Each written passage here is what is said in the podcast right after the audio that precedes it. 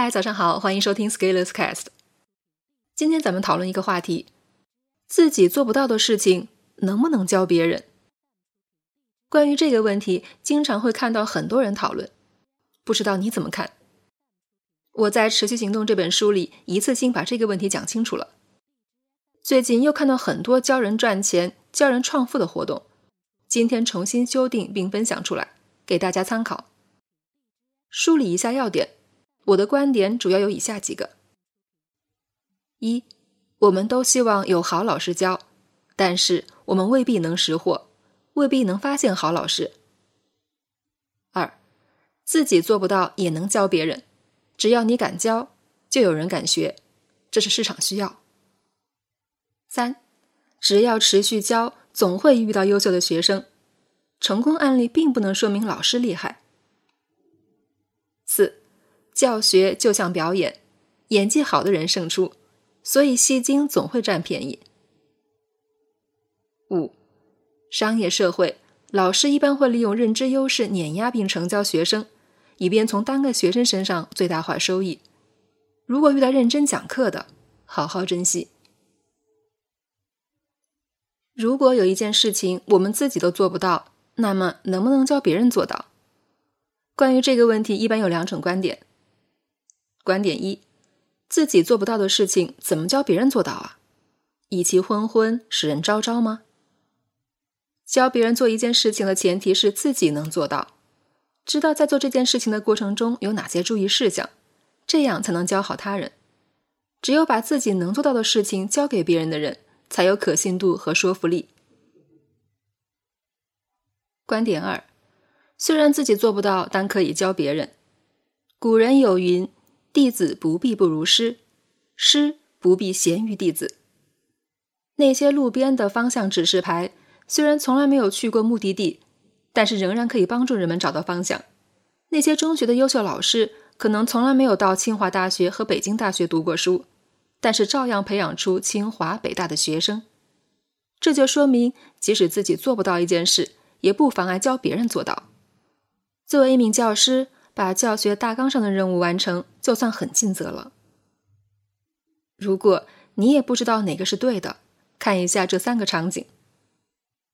场景一：写作教练在网络上教别人如何写出阅读量超十万的文章，但是他自己的公众号文章平均每天只有一千左右的阅读量。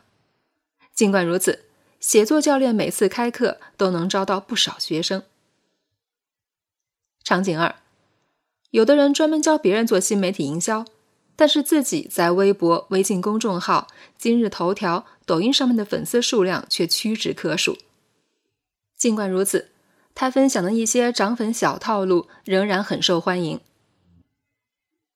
场景三：一些商学院里的讲师虽然没有参加过商业实战，但是对于讲稿非常熟悉，对各种商业案例信手拈来，每次讲课也能让学员收获很多知识。再提两个问题。问题一：你要学一门技术，现在有两位老师供你选择。第一位拥有丰富的实战经验，但是讲的不吸引你；第二位没有太多的实战经验，但是特别擅长传授知识的技巧，让你学习体验很好。你会选择哪位老师来教你？问题二：你要学一门技术，但你是外行。看不出来，刚刚提到的两位老师中哪个更有实战经验？这个时候你会根据什么条件来选择一位老师呢？想找好老师，但是你识货吗？很多人看病就想挂专家号，学习时也想找有经验的老师。如果老师教给你的事情是他自己做不到的，你愿意跟随这位老师学习吗？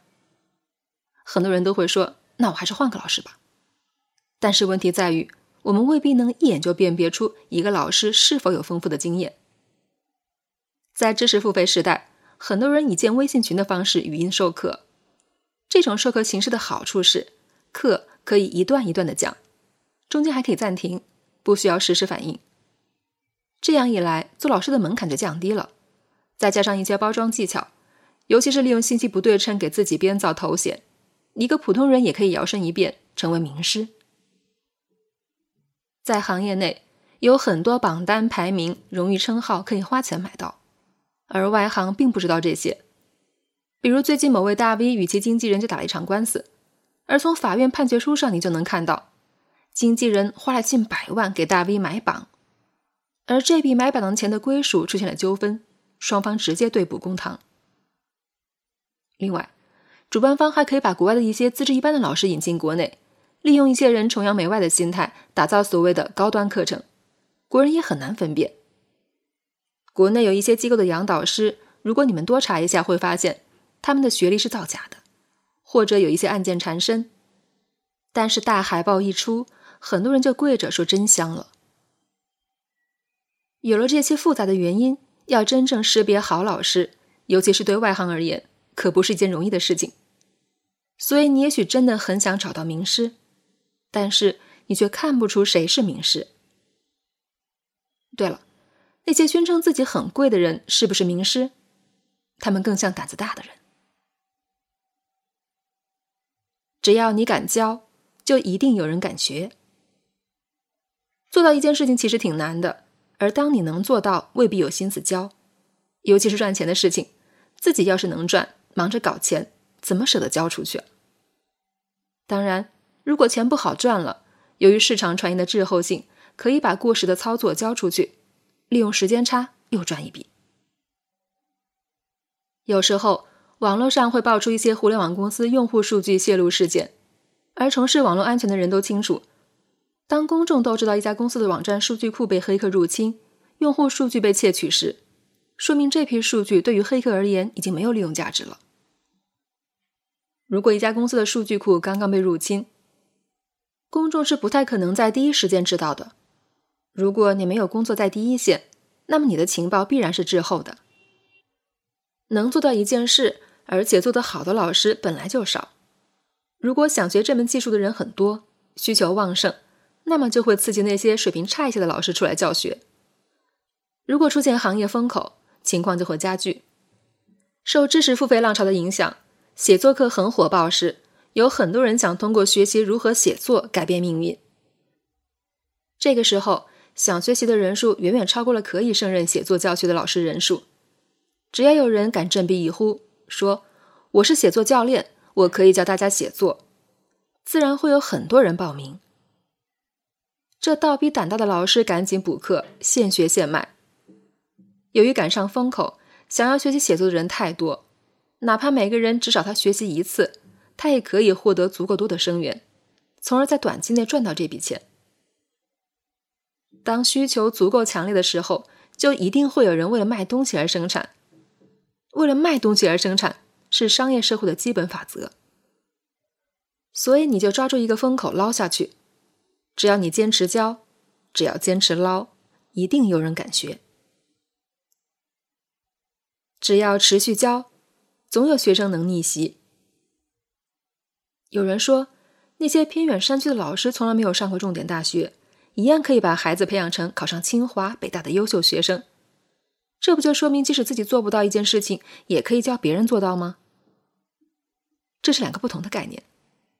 如果你持续教学，那么总会遇到一些天赋异禀的学生，他们经过你的点拨，取得非常好的成绩。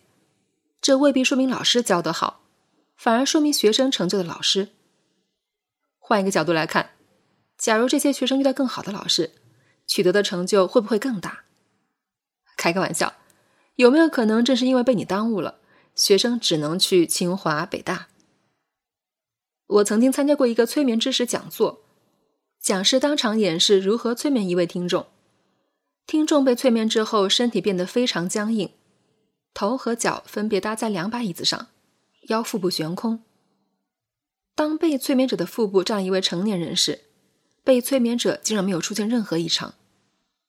这个催眠过程也被称为钢板催眠。后来我问这位讲师：“你怎么确定每次展示都能成功？”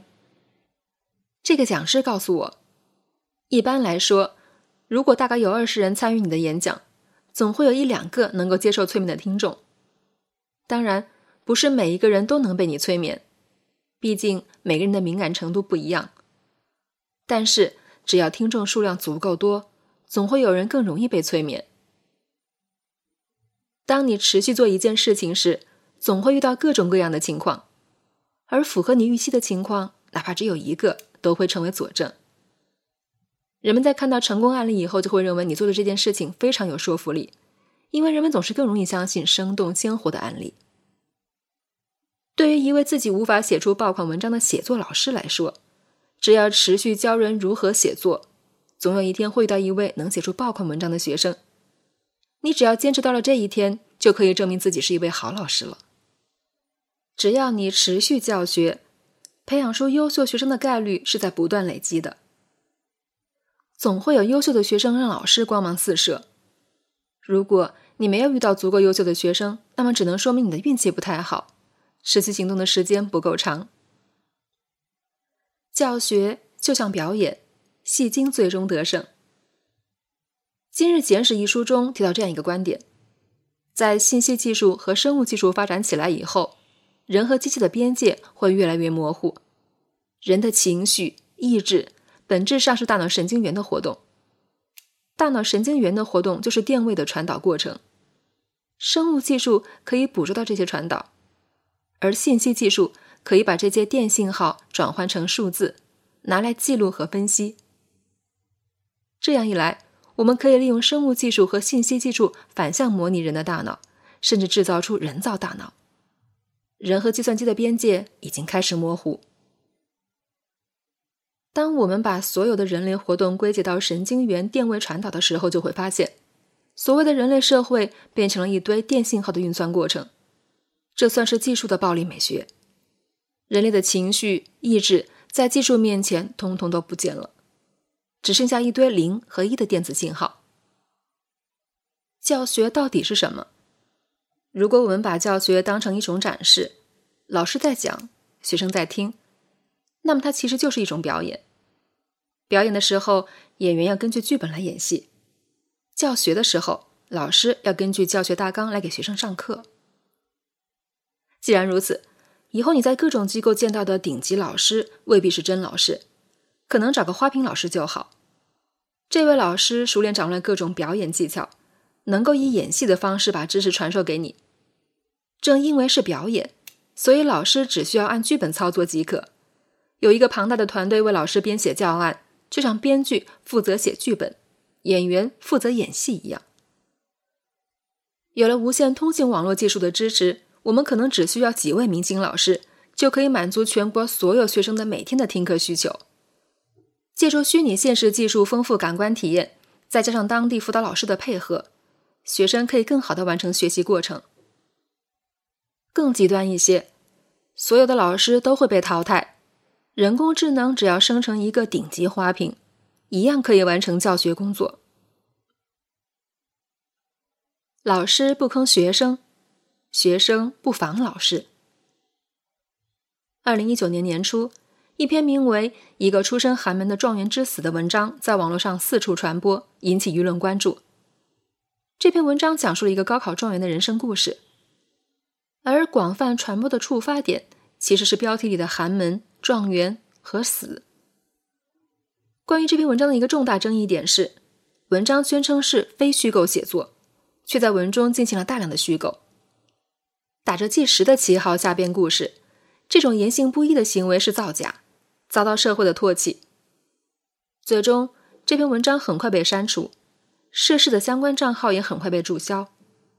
两个月后，该公众号背后的公司解散。在豆瓣读书的网站上有一个最受关注图书榜，这个榜单有两个醒目的分类，一个叫虚构类，一个叫非虚构类。虚构类就是编的，非虚构类就是说真的。如果你编了一个故事，那么需要提前声明这是虚构，这样别人才能专心欣赏你的想象力。一个演员在戏里杀了人，在真实生活中就要被法律制裁吗？在戏里你没真杀，别人也没真死。同样的道理，如果老师没有做到，却要教别人，也应该有声明。例如，本课程讲授如何写出爆款文章的方法。但是授课老师从未写出过爆款文章。如果这样，那你还会报名吗？相信你，除非是想泡老师，否则是不会报名的。强调老师有能力做到一件事情，本质上增加了教学内容的可信度。其实演员演戏也需要体验生活，才能演得像。吴京曾经为了拍摄特种兵题材的电影，专门跑到特种兵部队训练了十八个月。如果老师要传授某一项技能，自己却做不到，这不合格的事情算诈骗。老师也许可以利用其丰富的教学经验胡诌一些内容，有板有眼的教学，但假的就是假的。路标虽然没有去过他指向的方向，但肯定是由到过目的地的人确认过的。教学是实战的一部分，实战的问题来自四面八方，唯有具备实操经验，才能应对各种问题。否则，老师只能表演，学生只能看，不能摸，那样就真是买了个花瓶当点缀。所以，最好的方式其实是，老师不要总想从学生身上坑钱，当然，学生选择了老师，也不要总防着老师。相互成就，相互扶持，共同进步才是最好的。想明白了吗？本文发表于二零二零年五月八日，公众号持续力。如果你喜欢这篇文章，欢迎搜索关注公众号持续力，也可以添加作者微信 f scalers 一起交流。咱们明天见。